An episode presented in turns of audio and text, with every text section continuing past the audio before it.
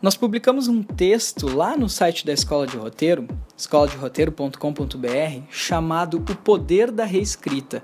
Esse texto ele fala um pouco sobre o que você deve fazer ao terminar um roteiro. E esse terminar vem entre aspas, porque a gente acaba acreditando erroneamente que um roteiro termina quando ele é terminado de escrever.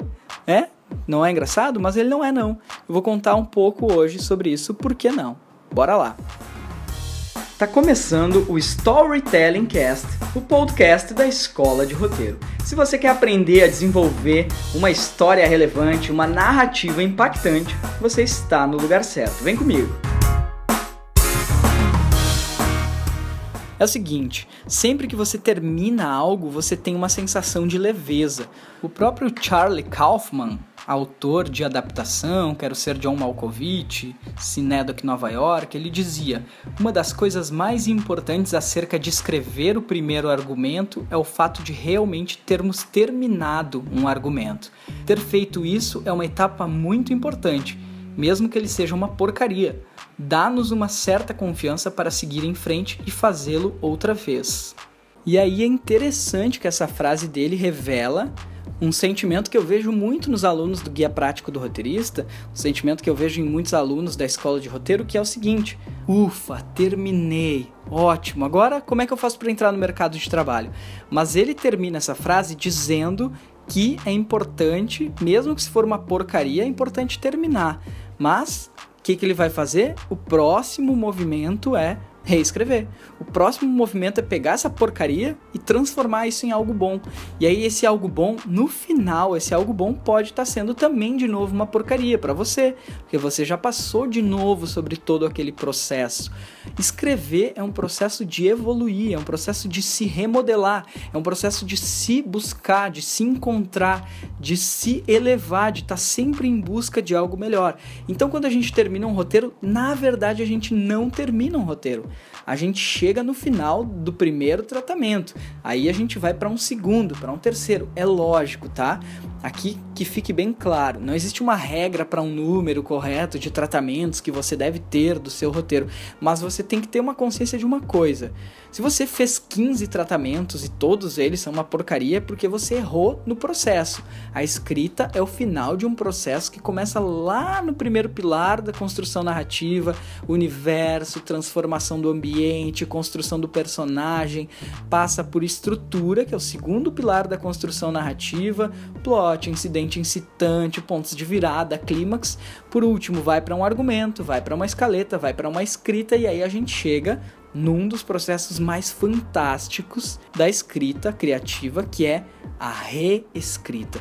Uma vez fui numa palestra do Arnaldo Antunes, músico, compositor, produtor musical, e eu tive a oportunidade de levantar a mão e perguntar para ele: Arnaldo, como é o seu processo de escrita da música? Existe narrativa? Não existe narrativa? O que, que você faz para criar algo que seja tão imagético. Era isso que eu queria. Eu queria saber justamente por que, que tinham coisas nas músicas dele que me lembravam imagens, me faziam crer que existia uma narrativa. Bem, ele disse algo muito legal, ele me respondeu que ele tinha sim um tema central, um foco, e que ao mesmo tempo ele seguia um, uma inconsciência de digitar aquele foco, tudo que viesse tudo que viesse à sua cabeça. Então ele tinha lá, sei lá, uma página inteira num texto corrido que parecia, sei lá, poesia não concreta, poesia desconstruída. Mas o que, que acontece? Na realidade, ele comentou que o processo seguinte começava a se tornar importante. Num primeiro momento ele jogava tudo no papel, tudo que lhe viesse à cabeça e tinha mais ou menos um tema fragmentado. Então esse tema fragmentado era uma escolha. Logo em seguida, ele começava a lapidar, lapidar, lapidar, lapidar, lapidar, até que no final das contas ele tinha uma música. Mas ele falou em sua resposta que o mais importante era lapidar do que escrever. Então, quanto mais ele lapidava, mais ele trocava palavras, mais ele acertava o tom, mais ele ia ao encontro daquela fragmentação temática que ele havia delimitado no início e ao mesmo tempo mais a música ganhava forma. Então é muito importante a reescrita porque você vai analisar cenas, você vai analisar diálogos, você vai analisar ações, você vai perceber logicamente de que maneira você está olhando aquilo, porque por exemplo, um dos processos legais da reescrita não é simplesmente uma escolha, é legal se você conseguir colocar em prática, que é você se distanciar do texto por um tempo e logo em seguida se for um texto publicitário, talvez você vai ter um tempo de um dia para fazer isso. Mas se for um curta-metragem ou se for um longa, muito mais, você pode ter uma semana, um mês, se distanciar daquilo para ler aquilo de novo e perceber furos brechas narrativas que você não havia encontrado antes. Por exemplo, você pode perceber que na primeira cena o seu personagem é muito agressivo e na cena de número 67 ele é muito carinhoso. E aí, sei lá, no arco dramatúrgico dele ele não alterou tanto assim, ele não modificou tanto assim. Então você percebe ali que existe uma dicotomia, dois caminhos que foram traçados para o seu personagem, mas que estão errados. É simplesmente um erro. Pode acontecer, lógico, numa história de ter um personagem que faz uma coisa agora e outra coisa depois. Isso é a evolução do próprio personagem dentro da trama, né? Mas isso foi só um exemplo para deixar bem calcado o assunto que a gente está tratando aqui. Então a reescrita em si, ela não, não acaba não sendo uma opção. Ela é sim uma necessidade do roteirista, porque com essa necessidade de reescrita, e aí eu volto a abrir um parênteses, não quer dizer que você precisa escrever 23 tratamentos e levar 18 anos para criar o seu longa-metragem. Eu tô querendo dizer simplesmente que você pode sim olhar para aquilo com outro olhar, descobrir pedaços que estavam faltando, tirar pedaços que estavam sobrando e de novo percebendo aquela história, mergulhando na sua história.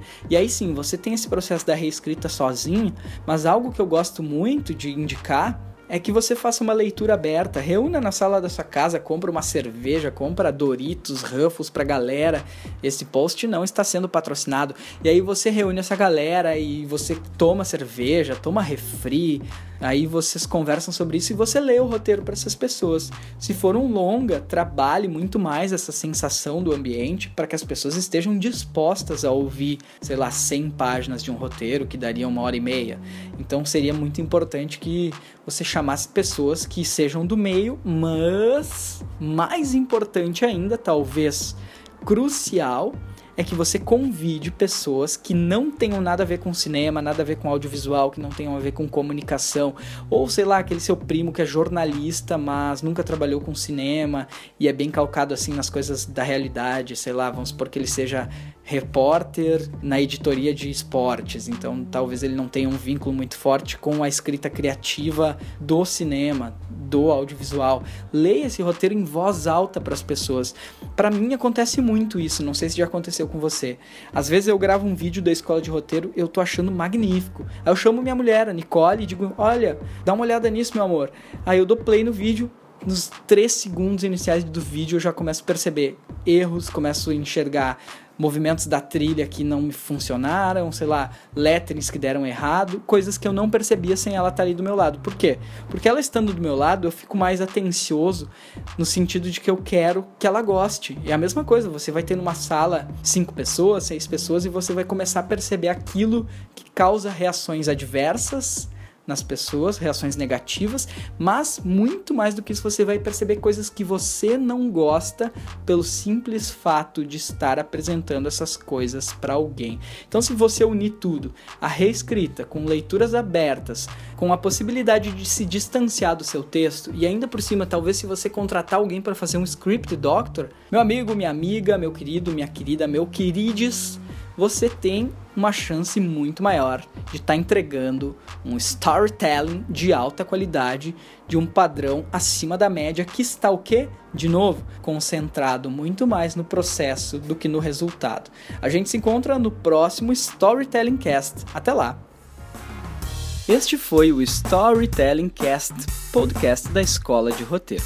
Se você quiser baixar meu e-book, Os 10 Livros Obrigatórios para Criar Storytellings, você pode acessar escoladeroteiro.com.br e baixar gratuitamente.